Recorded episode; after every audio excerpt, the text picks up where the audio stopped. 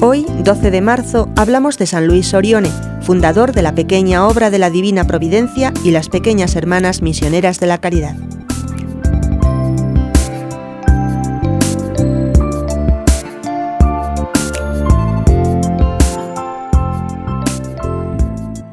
Don Orione nació en el seno de una familia humilde, en Pontecurone, pequeña aldea de Piamonte, Italia, el 23 de junio de 1872.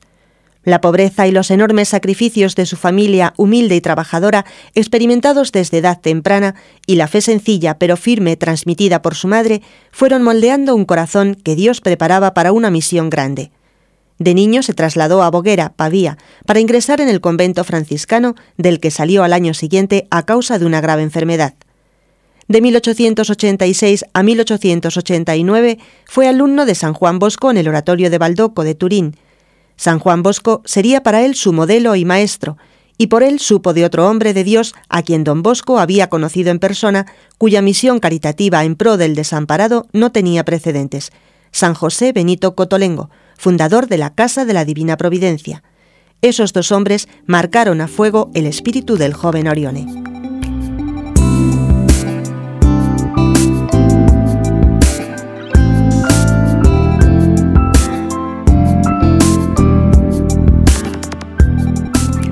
El 16 de octubre de 1889 entró en el seminario de Tortona y en 1895 fue ordenado sacerdote.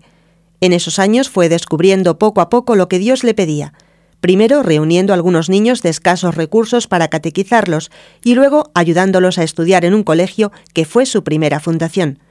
Esos fueron los comienzos de una congregación que iban haciendo. Alrededor del joven fundador crecieron clérigos y sacerdotes que formaron el primer núcleo de la pequeña obra de la Divina Providencia, dedicada a colaborar para llevar a los pequeños, los pobres y el pueblo a la Iglesia y al Papa mediante las obras de caridad, profesando un cuarto voto de especial fidelidad al Papa. En las primeras constituciones de 1904, entre los fines de la nueva congregación, aparece el de trabajar para alcanzar la unión de las iglesias separadas.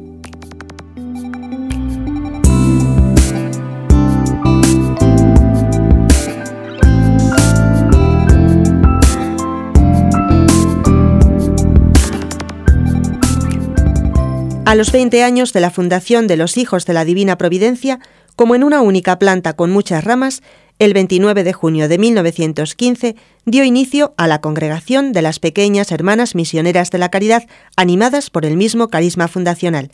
Y en el 1927 las hermanas adoratrices sacramentinas invidentes, a las que se añadirán después las contemplativas de Jesús crucificado, además de otras asociaciones con laicos.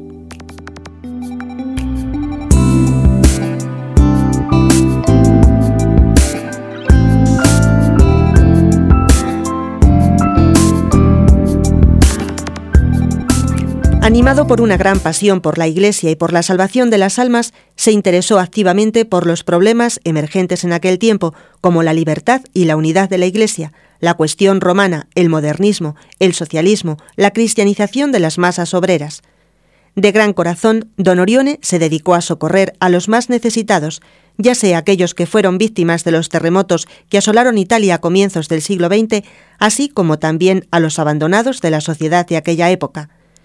Este mismo espíritu lo llevó a América para hacer crecer una gran familia que testimonia a Jesucristo a través de obras de misericordia. Creó cotolengos y hogares para discapacitados, centros para niños en riesgo y abandonados, escuelas, parroquias y capillas, misiones.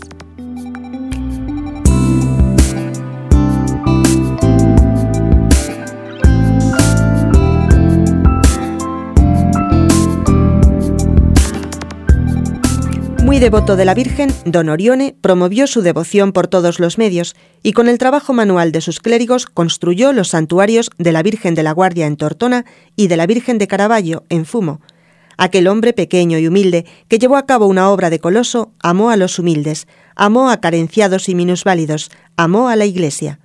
Su entrega total a Dios y a los hombres la llevó hasta el último momento de su vida. Cuando supo que Dios lo llamaba, también allí respondió con prontitud. Jesús, Jesús, voy, fueron sus últimas palabras. Murió el 12 de marzo de 1940 en San Remo, Italia, Fue canonizado el 16 de mayo de 2004 por Juan Pablo II.